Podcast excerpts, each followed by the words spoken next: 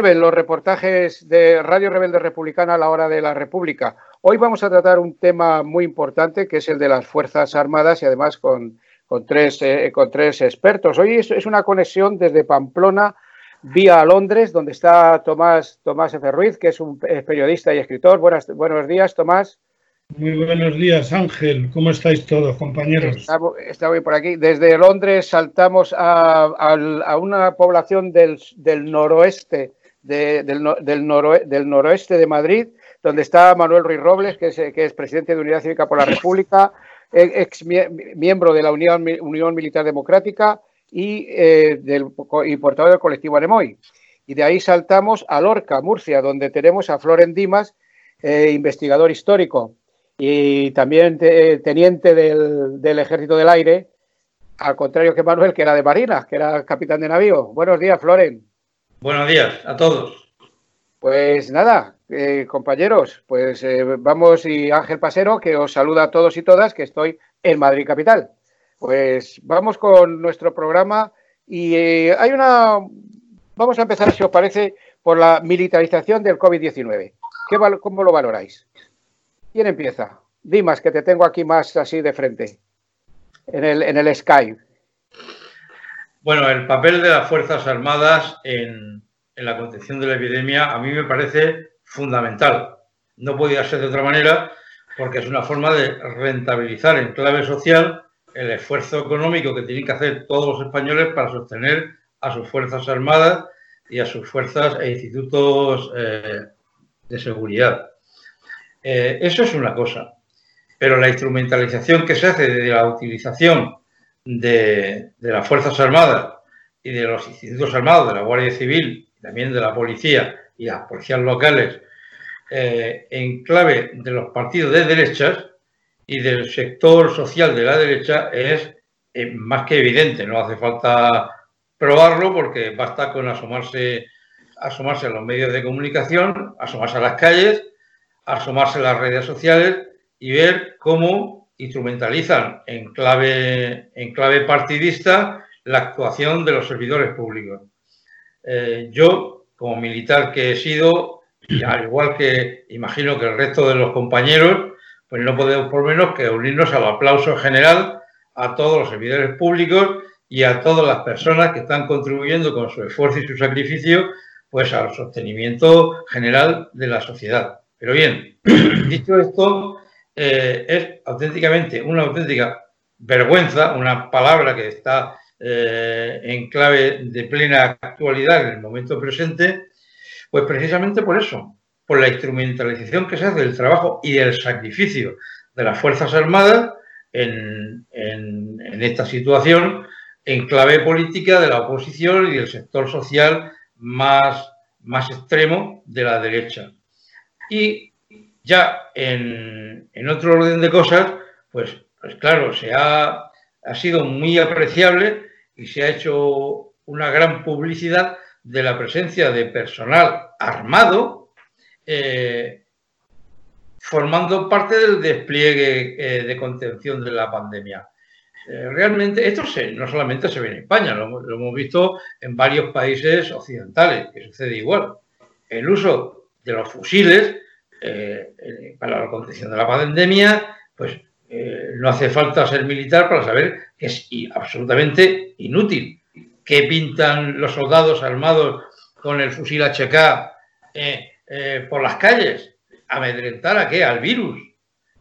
Otra cosa es la magnífica, el magnífico trabajo que han hecho las Fuerzas Armadas, los ejércitos, para la instalación de hospitales, para el transporte de material eh, sanitario y logístico.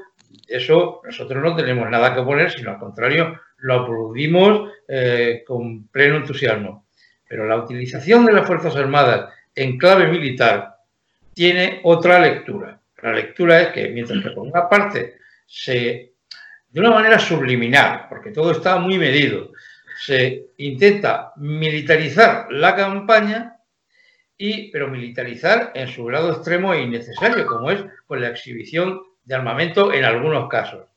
Y, por, otra parte, y ya acabo, pues eh, aumentar la zozobra de la población en vez de transmitirles en sección de seguridad, porque la, transmisión de seguridad no se da con la exhibición de armas, sino con la exhibición de medios y recursos, que es lo que la gente eh, realmente valora.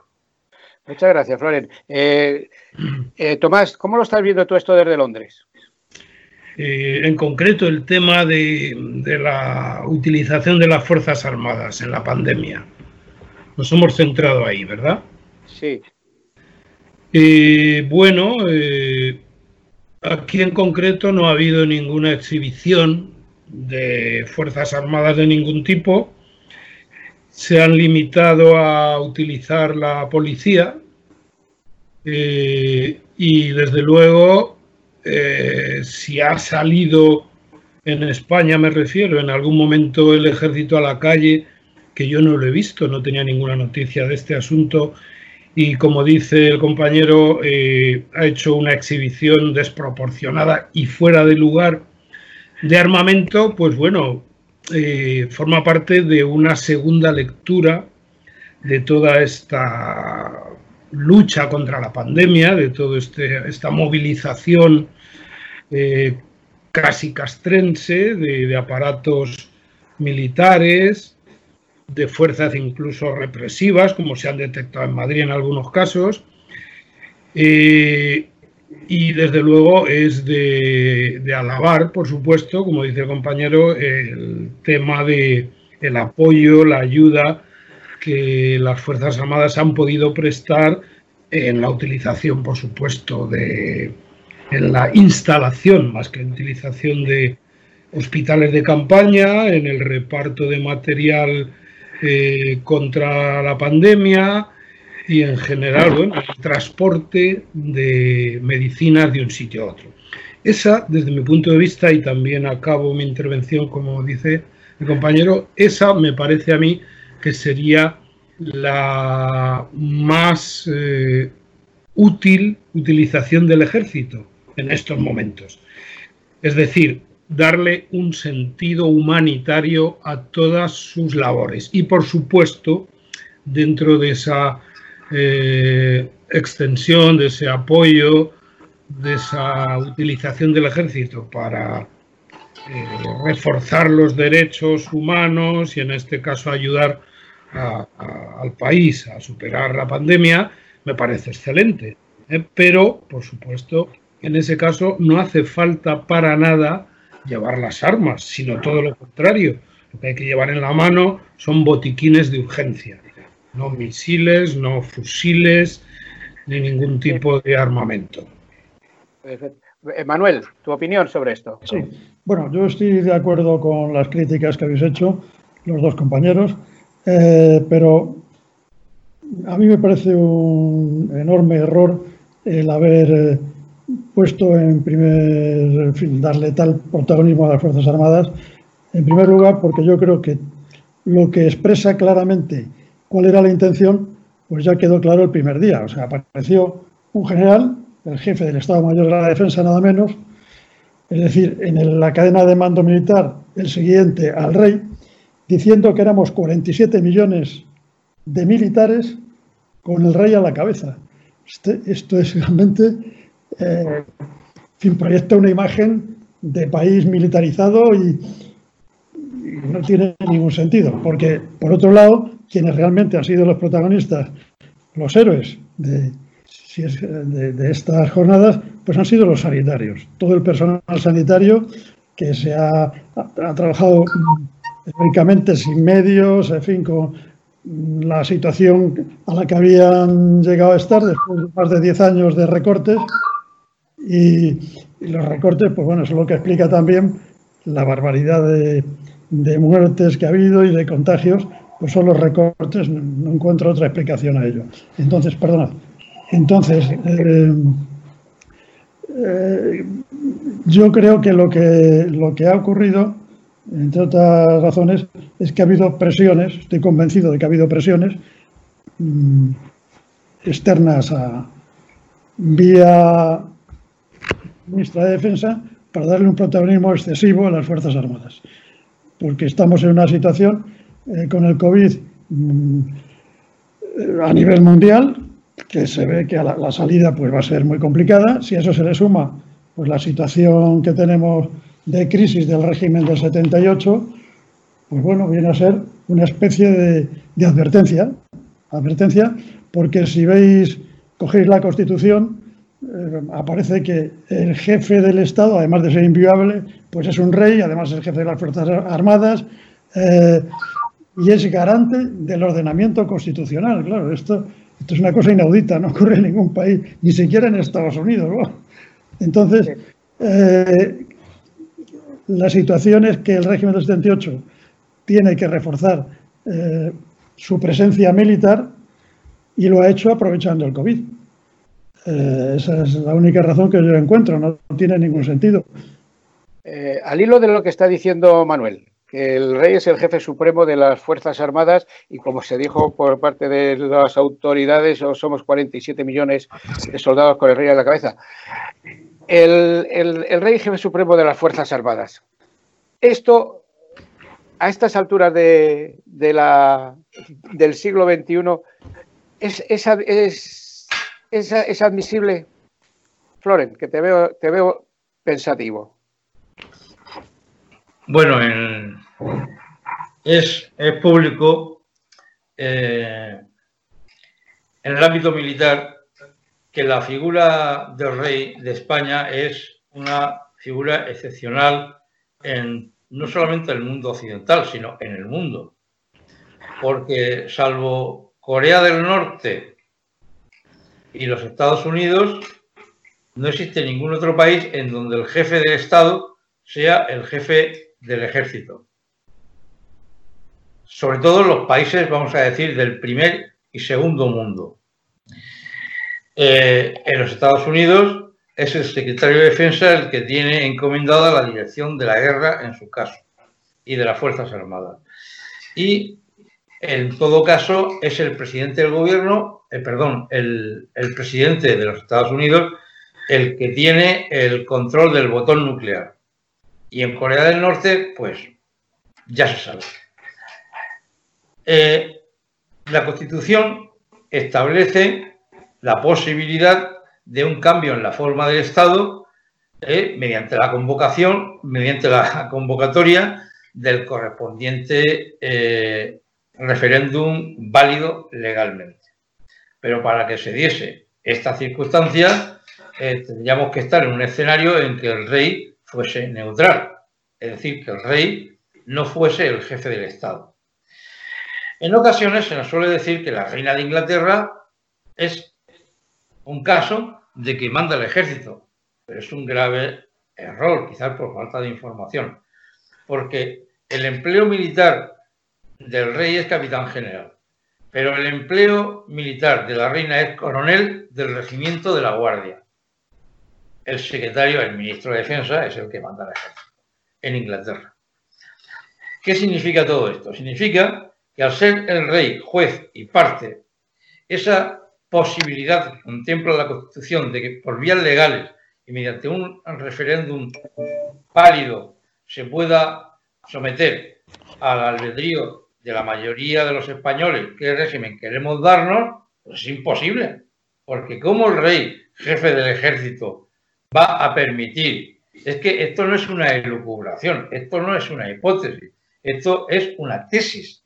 La monarquía sostiene al ejército, perdón, el ejército sostiene a la monarquía constitucionalmente y el rey imparte órdenes. Es incompatible. El rey no puede ser el jefe del ejército. Y como sí. muy bien ha dicho Manuel, el, el, hecho de que se haya utilizado el ejército eh, en la campaña contra la pandemia solamente tiene el objetivo de sostener la figura del rey como jefe supremo de las Fuerzas Armadas le han colocado en portada casi al mismo nivel, casi no, al mismo y en algún momento hasta en un nivel superior mm, que el, todo el sistema sanitario, cuando aquí cada uno ha tenido su papel, relevantes todos, pero claro, mayor peso decisorio que otro. En este caso estoy con, con Manuel, que ha sido el personal sanitario y todo el que ha apoyado desde fuera España. Eh, Tomás, ¿cuál es tu visión? Eh, bueno, eh, la situación, en primer lugar, me ha llamado la atención lo que el compañero Florena ha explicado de, de la jerarquía británica. No conocía yo el papel de la reina. En realidad, la reina, pues bueno, ahí la tenéis. Es una, mujer momificada prácticamente, tiene un símbolo, un símbolo eh, muy fuerte en la historia. Solamente, como sabéis, en una ocasión, eh, me refiero a la historia media, moderna y contemporánea, solamente en una ocasión ha desaparecido la monarquía de Inglaterra. Fue eh, en el siglo XVI, de la mano de 17, perdón, de la mano de Oliver Cromwell, que bueno, eh, ejecutó al rey por traición y instituyó no una república, sino un patriarcado, pero en el cual parece ser que los derechos de los ciudadanos eran mucho mayores que la monarquía. El asunto en concreto que, que aquí se está diluyendo es de jerarquía militar, yo no lo conozco muy bien. Lo que sí me parece que tenemos que tocar, porque ese es un tema muy delicado y muy preocupante, es hasta qué punto eh, la cúpula de las Fuerzas Armadas Españolas eh, no le quedan militares patriotas. Cuando digo patriotas me refiero del estilo de Tejero, militares que en un momento dado que ya lo han hecho algunos a raíz del referéndum y el proceso de independencia de Cataluña, ya han avisado algunos que no van a permitirlo, pero ese, ese militar patriota de la época de Franco yo creo que ha desaparecido o apenas existe. Ahora a los militares españoles se les tapa la boca con buenos sueldos, ni más ni menos si es que se le puede considerar buenos sueldos, yo tampoco sé que habrá, pero me refiero que sea el ejército español, desde mi punto de vista, actualmente se ha despolitizado. Mantiene, por supuesto, eh, un apoyo incondicional al rey, pero ya no tiene esa, esa carga política que tenía antes. Perdón, sí lo puede seguir teniendo en el tema tabú de la unidad de la patria, que es otro tema que, está ahí, que, yo no sé cómo la gente no lo entiende, que, ya no tenemos por qué seguir siendo una grande y libre, que eso era una consigna franquista. Ahora podemos ser muchas, pequeñas, pero libres. Este es, yo creo, el tema más escabroso que en la actualidad eh, se está dando en las Fuerzas Armadas y que evidentemente eh, tiene su peso, su peso para el desarrollo correcto tanto del proceso de independencia de Cataluña como los diferentes procesos de independencia que se van a seguir dando en todo el país y que van finalmente a convertir esto en una república federal. O al menos creo que eso es lo que esperamos todos, ¿no? Sí, decía, Dice, eh, nuestro amigo Tomás, eh, no sé si militares tipo como Tejero, pero ojo, que ha habido una, más de mil militares y de, altos, de alta graduación, almirantes y, generales, que han firmado, han firmado una, carta cuando la exhumación de Franco. Eh, Manuel, la extrema derecha, el golpismo, está en el ejército. Mm, la razón por la que yo creo que el compañero Tomás eh, tiene esa imagen es por lo, porque es lo que se nos ha venido contando durante 40 años. Y claro, y eso queda, eh, la ciudadanía percibe que el ejército pues era maravilloso, en fin, neutral, no se mete en política, no toma... Pero eso ha quedado roto precisamente con lo que estás comentando tú. de pronto, el presidente del gobierno, de un gobierno legítimo, decide sacar a Franco de cuelgamuros y ahí se produce un, manifiesto con, en, términos amenazantes contra el gobierno de gente que efectivamente unos estaban en la reserva, otros ya retirados, pero que habían ocupado hasta hace muy poquito los máximos puestos de mando dentro de las Fuerzas Armadas. Y además a eso se suman hasta, al final casi más de mil oficiales. Claro, eso es tremendo. De mi promoción, pues lo firmó el almirante Antonio González Ayer, que nos conocemos desde que éramos niños y que éramos muy jovencitos, se recordaban, Pues que recordar que él tenía 17 años, yo tenía 16 eh, en ese momento, iba a cumplir ya 17. O sea, que nos conocemos hace muchos años. Como persona, pues una persona eh, estupenda, la tratas pues, muy simpático, una, una persona excelente, pero con una ideología monárquico-franquista, porque separar la monarquía del franquismo es un error.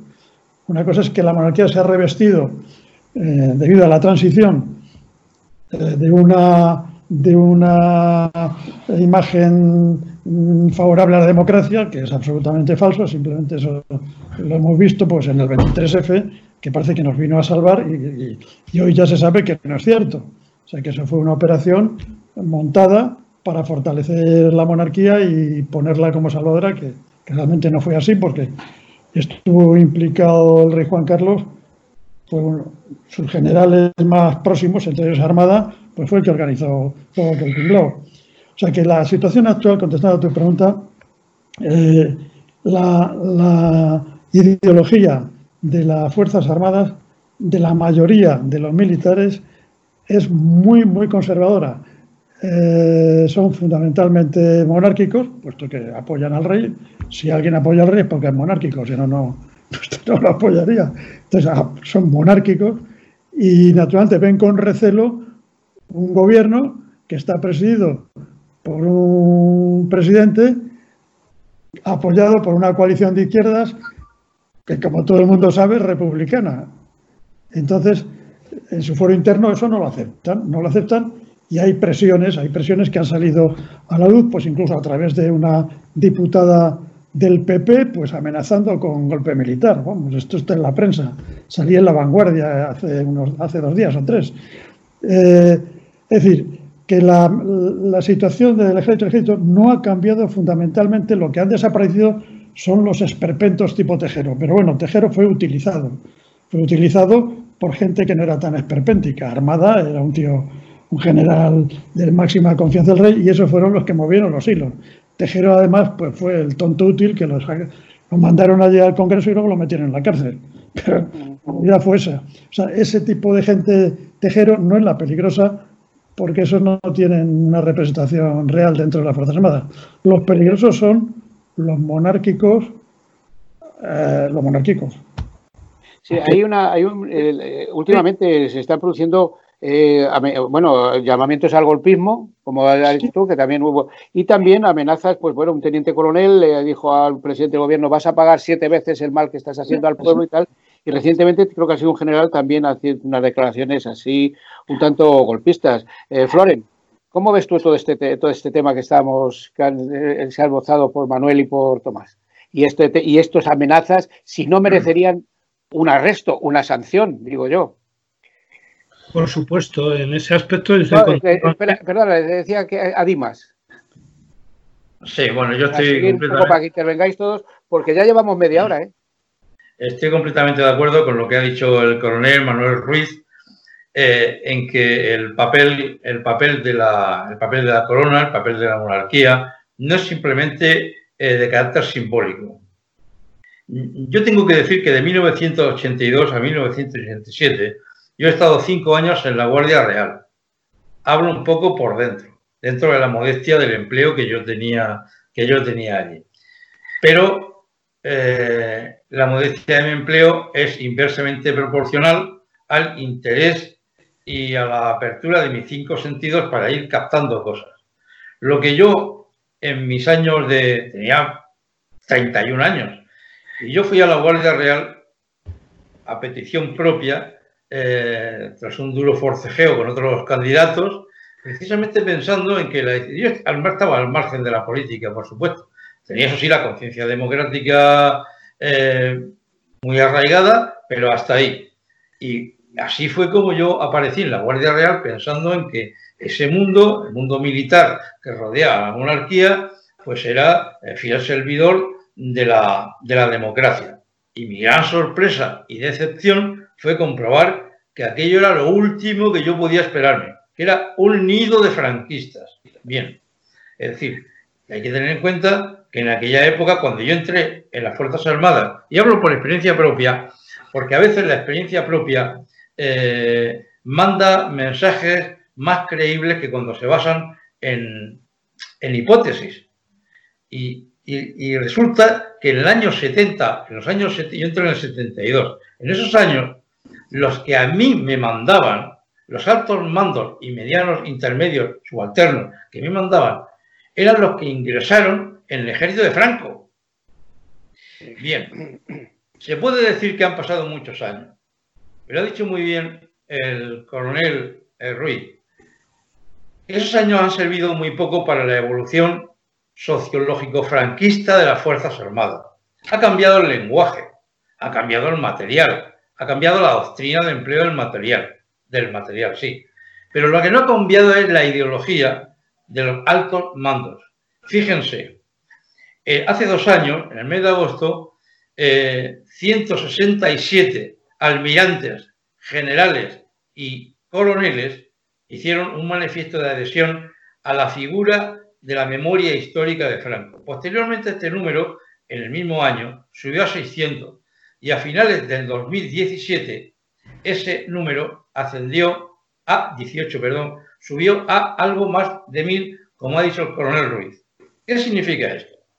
Es que de un día para otro se vuelven franquistas los almirantes generales y coroneles. No. Esa conciencia. Lo, llevan en la piel. Lo llevan, lo han llevado en todo, durante todo el tiempo que han estado desempeñando cargos. Y muchos han sido ayudantes del rey, es decir, cercanos al rey, del ejército de tierra, de la armada y del ejército del aire. ¿Qué significa? Que al día siguiente de pasar de la reserva a jubilado, que es cuando pueden quitarse la careta y decir quiénes son, van y firman un manifiesto de adhesión a Franco. ¿Qué significa? Que los que están todavía en activo y ocupan los, altos puestos, no hay nada que nos induzca a pensar que, que tienen una ideología diferente. Es decir, que hay una transferencia de ideología de una generación de mandos a la siguiente. Y el sitio que sirve de nexo son los centros militares, las academias, y luego todo ese mundo de los clubes militares, las hípicas militares, los campos de gol, las residencias de verano, donde ahí conversan y donde se van nutriendo todo esto. Yo lo lamento, pero con Tomás disiento, eh, ya me gustaría a mí poder decir eh, de que el ejército no es político. El ejército es político, lo mismo que es político la policía y lo mismo, quizá más, la Guardia Civil hace falta y es imperioso que este gobierno, eh, durante su mandato o en la situación en que se encuentre, cambie, cambie y coloque en el orden de prioridades la reforma militar. Que en la reforma militar no se refiere tanto a los escalafones ni a los procedimientos de doctrina del empleo de material ni nada, sino fundamentalmente qué es el ejército, a quién tiene que servir el ejército desconectar al ejército del jefe del Estado, que para eso hay un ministro de defensa, y, por supuesto, acabar con energía aplicando las leyes, el Código de Justicia Militar a estos casos manifiestos de insubordinación en aquellos que se encuentran todavía bajo la jurisdicción militar y osan eh, desafiar a lo que son un órgano del Estado como es el Gobierno de España. Sí, eh, si, permites un momentito, quizá la pregunta no he expresado bien la forma eh, de, decir mi, opinión al respecto. Quizá la pregunta eh, que deberíamos hacernos es la siguiente. ¿Se puede concebir una intentona golpista en la actualidad en un país como España dentro de una dinámica internacional como es Europa? o le damos la vuelta. ¿Los europeos permitirían eso en España? Estamos hablando de un país de inversiones, un país que ha sido elegido para desarrollo de turismo, etcétera, etcétera. Eh, esa, esa yo creo que es la clave. Si, no que tengamos aquí a militares, estén en la reserva o no lo estén, con ganas de dar un golpe de Estado, sino si en Europa lo van a consentir. No les hace falta. Sí, A ver, porque, a ver, Manuel. Sí, sí eh, perdón. Dime, Ángel. No, no, no, que a lo que dice, a lo que dice Tomás, cuál es eh, pues que no lo permitiría Europa. Bueno, yo tengo mis dudas de cómo, de cómo sería la cosa y de cómo fuera el, golpe, porque el golpe, el golpe puede tener muchas matices. Unos matices es el acoso tan enorme que hay en el, en el Parlamento, en el Congreso, para acabar con el gobierno de coalición. Eso puede ser una, un síntoma, no es un golpe armado, pero es un golpe porque la gestión de la crisis no es lo mismo que la gestión en un gobierno de izquierdas que la gestión de un gobierno de derechas. Aunque el gobierno de izquierda se tenga que dejar muchos pelos en la gatera, es decir, renunciar a algunas, algunas cuestiones de las que tiene planteadas para esto. Pero este es el, tema de la fuerza. Y quiero hacer una. Eh, estamos, llevamos. Nos quedan unos 10 minutos de programa. Quiero hacer una. Floren, cuando estaba hablando, se refería a Manuel Ruiz Robles como coronel. Nosotros decimos capitán de navío. Y es que el empleo de, capitán de navío es el equivalente a coronel, tanto en tierra como en, aire, ¿no es así? Efectivamente. O sea que, está, habéis, comentado el tema de las eh, academias militares donde se forjan los, los, oficiales del, donde salen los oficiales del futuro. El ejército profesional y, esta, y la enseñanza de las academias, ¿es, ¿el ejército profesional es garantía de democracia? ¿Es el ejército del pueblo? ¿O quién? O Dimas, venga. El ejército, lo que, vamos a ver, para que el ejército sea garantía, mm, garantía de que es el último sostén de la democracia, tiene que, eh, hay que relegarlo a su papel. O sea, papel político no puede tener ni el ejército ni los mandos del ejército. Y actualmente se da la situación que aquí hemos denunciado de que el ejército como institución no es política, no tiene un contenido político asignado en la Constitución. Pero en la práctica, solamente hay que escuchar las manifestaciones de los altos mandos militares que están todos los días en los medios de comunicación con asonadas de este tipo, asonadas que, nos remiten a un lenguaje que hacía ya muchísimas décadas que no oíamos. Ni siquiera durante la transición se oía a los mandos militares hablar a estos mandos como se permiten hablar ahora. ¿Por qué? Porque no son tontos y se dan cuenta de que tienen, tienen una pantalla de impunidad, de que hagan lo que hagan y digan, sobre todo digan lo que digan, no pasa nada. No va a haber un golpe de Estado, como ha dicho muy bien eh, Manuel, porque no hace falta. No hace falta mientras el rey sea la garantía de la continuidad de un régimen. Es decir, nosotros eh, lo que nos importa no es que haya un rey o que haya un presidente de la República. Es decir, porque puede, hay dictaduras cuya cabeza es un presidente de la República, sino que el rey es la garantía, el albacea del atado y bien atado del franquismo. Y así lo reconocen. Y de hecho, cuando vamos a la Guardia Real en el Pardo, en Madrid, son todos muy constitucionalistas y todos apoyan al rey. ¿Pero por qué? ¿Porque el rey representa la democracia? No, porque el rey representa la continuidad de un orden que estableció el franquismo y que sigue intacto, intacto parcialmente en las instituciones, en el Ejecutivo, con los partidos de la derecha y de la extrema derecha, en el orden judicial y, bueno, es que está presente en todas las instituciones de una manera encubierta y según vamos viendo cada vez menos encubierta. Sí, eh, Tomás. Sí, y Vamos a ver, eh, estamos tocando ya el tema eh, candente, que son... Eh, perdón, un segundo, nos, nos quedan 10 minutos máximo. Perfecto. objetivos comunes que deberíamos de plantearnos ahora toda la sociedad civil, incluyendo a la sociedad castrense militar con conciencia de clase, conciencia republicana en este momento. Para mí esos objetivos, el primero de todos sería acabar con la monarquía y recuperar la legitimidad republicana. ¿eh? Eh, ya lo he comentado contigo, Ángel, alguna vez, eh, hasta qué punto ese paso habría que darlo con o sin un referéndum. De alguna forma, el propio rey, este mamarracho que tenemos ahí en la zarzuela, fue el encargado de desactivar eh, el referéndum el día de su coronación, porque fue él el que dio las órdenes de detener a todos aquellos que salieran con banderas republicanas a la calle, que fue el caso del, individuo este eh, Jorge Restringe, que nos sorprendió a todos, pero bien. Entonces, objetivos comunes. Primero, eh, como ya he dicho, acabar con la monarquía. Segundo, o quizá paralelo, depurar el ejército de elementos con ideología de ultraderecha, franquistas, fascistas y, bueno, por supuesto, eh, exigir cuanto antes eh, ese referéndum. Lo que ocurre es que eh, a través del Parlamento nunca se va a dar ese referéndum, porque este gobierno de izquierdas que tenemos, entre comillas, es el cómplice mejor que tiene la monarquía. Vamos a poner los puntos sobre las IES.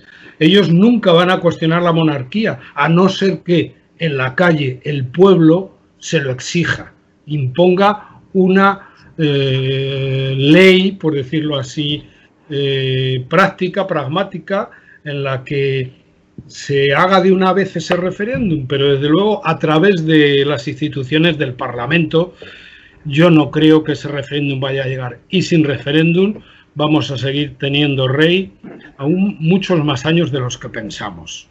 Sí, la, República, la República la traerá, la traerá a la ciudadanía cuando hagamos pedagogía republicana y cuando les hagamos ver que, la, que la, lo que hemos dicho mil veces, que la República es algo más que cambiar un rey por un, por un presidente. Manuel, ¿qué dices al respecto de lo, que, de lo que están hablando Dimas, o más lo que estamos hablando aquí? Yo pienso, mm, la, la República no se vota, se proclama.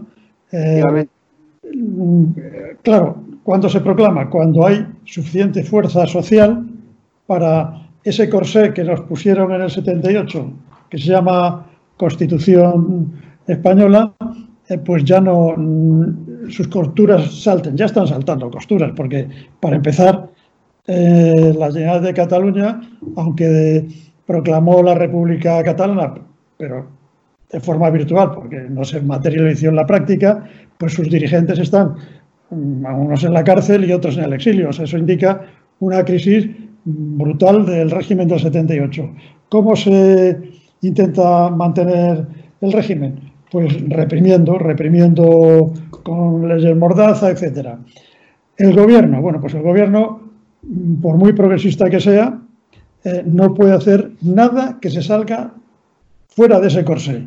Otra cosa es que quiera hacerlo, o que quisiera hacerlo. O sea, aunque quisiera, que no lo sé, no soy adivino, pues eh, tampoco podría.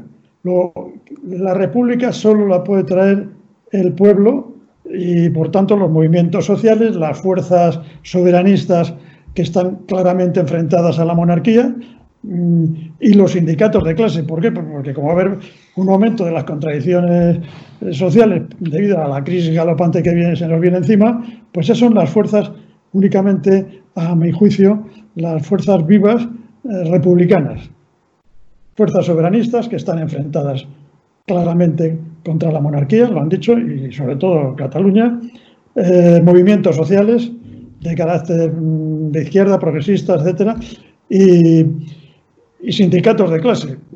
Sindicatos, dice, bueno, ¿cuáles? Comisiones obreras, UGT. Pues naturalmente habrá gente, mucha gente ahí que sí, pero también están sometidos a un corsé, que fue el corsé de la transición. La transición, tengo aquí un librito que, que me aclaró muchas cosas sobre, sobre la transición, es este. Sí, conocemos. Alfredo Grimaldos. Y en su contraportada dice, la imagen, amigo. dice, la imagen oficial de la transición se ha construido sobre el silencio, la ocultación, el olvido y la falsificación del pasado. Bueno, eso sigue ocurriendo en la, en la actualidad la única forma de, avanzar hacia un sistema más democrático es las alianzas, las alianzas. ¿Qué alianzas? Pues primero que mm, las fuerzas soberanistas no dejarlas solas. Es decir, no permitir que sus dirigentes sigan en prisión. Están en prisión y otros en el exilio. Pues eso es lo primero. Exigir que salgan de prisión ya amnistía a los presos políticos. Sí hay presos políticos. Por mucho que diga el régimen que no lo hay. Entonces, si hay presos políticos es que esto no, funciona. No es una democracia. Y eso yo creo que en Europa se empiezan a dar cuenta, mm, los sectores más democráticos se van dando cuenta. Claro que eso ha calado 40 años, 40 años en que la izquierda, eh, digamos, eh, instalada en, este régimen, ha estado diciéndole a todo el mundo, dentro de España y fuera de España, que la transición fue maravillosa, que aquello fue tal, que el rey era el principal demócrata que nos llevó a la libertad, pues ahora mucha gente le cuesta trabajo entender que eso era absolutamente falso. Y cuando esas contradicciones han ido aumentando, pues entonces lo que parecía que no iba a ocurrir nunca empieza a ocurrir, que es que empiezan a aparecer generales diciendo esto, almirantes diciendo el otro, eh, un teniente coronel amenazando al presidente del gobierno. Presidente. Vuelve a ocurrir, porque estaba ahí. Eh, eh, nos, quedan, nos quedan tres minutos. Tenéis un minuto cada uno para... Yo que quería haber tocado un punto que es importante, que es el CNI. Y por qué el miedo de que Pablo Iglesias pueda estar ahí. ¿Qué se guarda? Nos queda muy poquito tiempo. ¿Qué guarda el CNI que tenga tanto miedo de que un, vicepresidente de un partido que se llama de izquierda, cada uno tenemos nuestra opinión sobre... Rápidamente, Floren. Yo creo que el CNI tiene serios motivos para recelar del vicepresidente de gobierno, porque el concepto que tiene el partido que sostiene al vicepresidente de gobierno eh, o la coalición de Unidos Podemos tiene una percepción de lo que es el Estado muy diferente al que, al que se imbuye al personal que está en el CNI.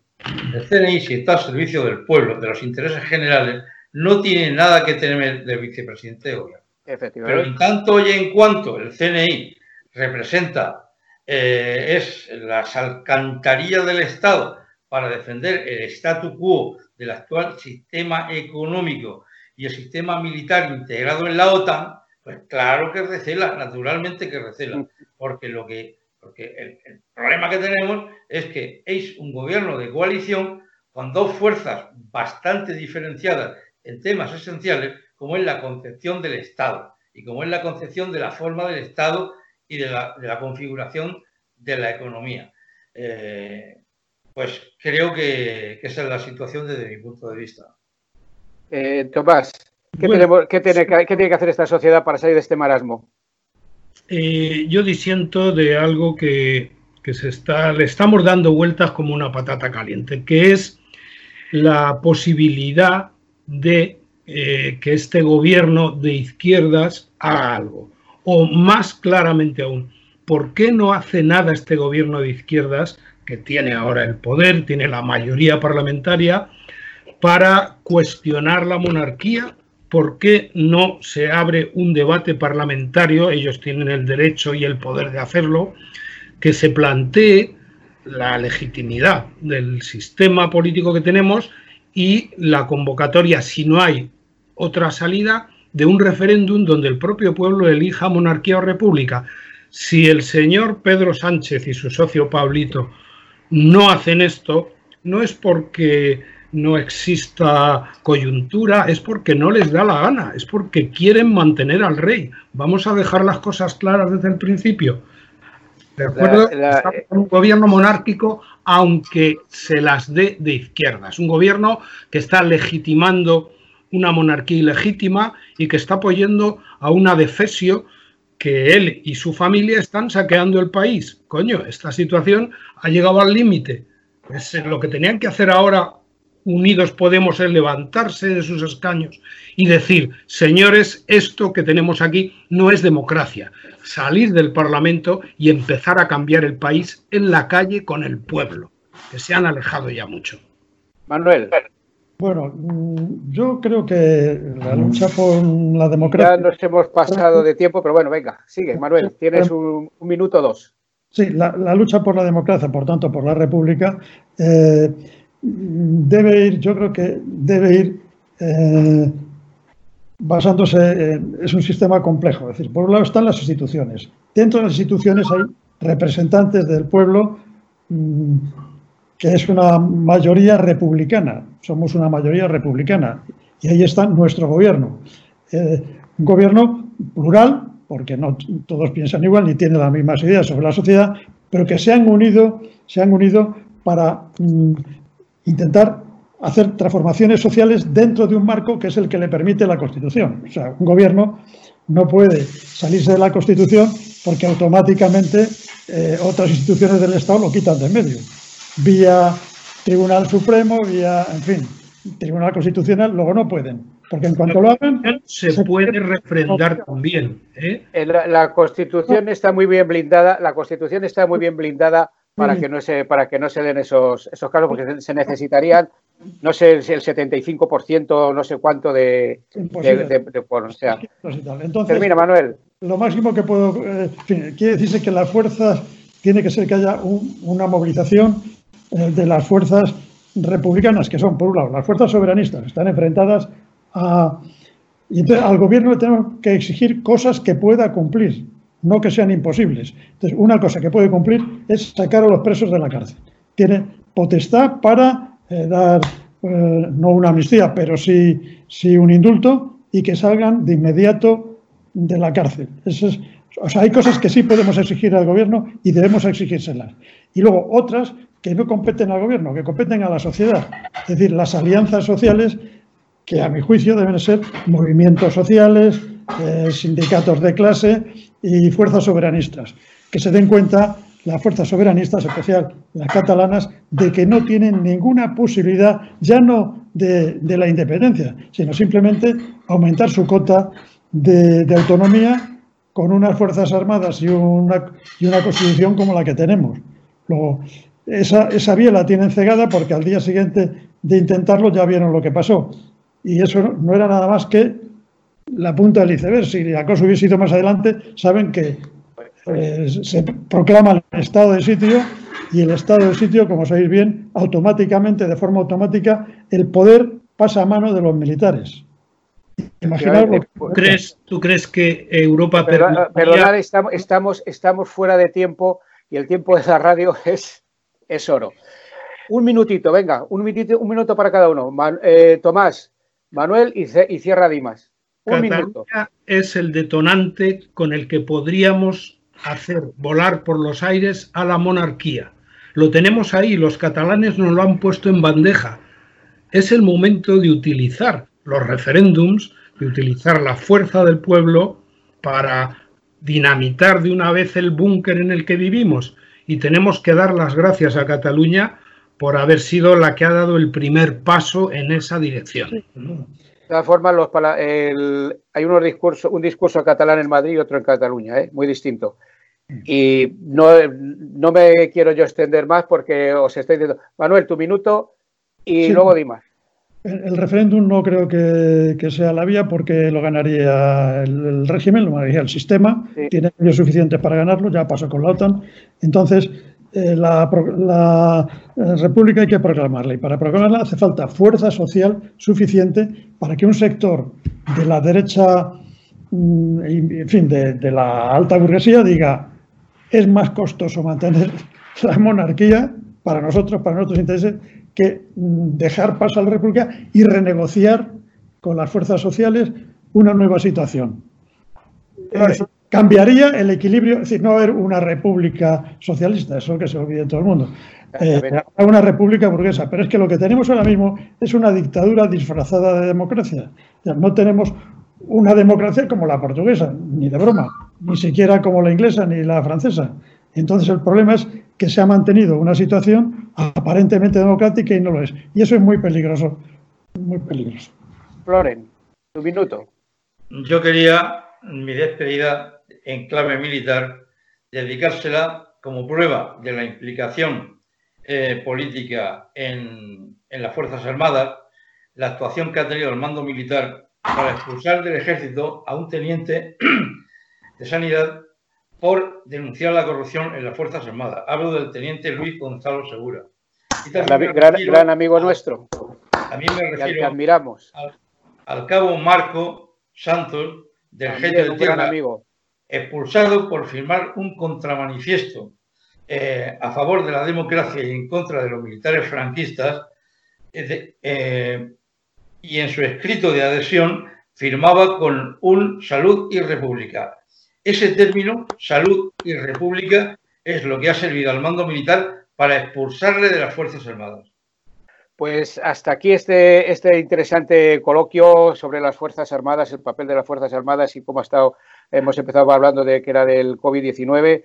Eh, muchísimas gracias desde Londres, eh, Tomás, desde el, noreste de Madrid eh, a, Manuel y desde Lorca a Florendimas.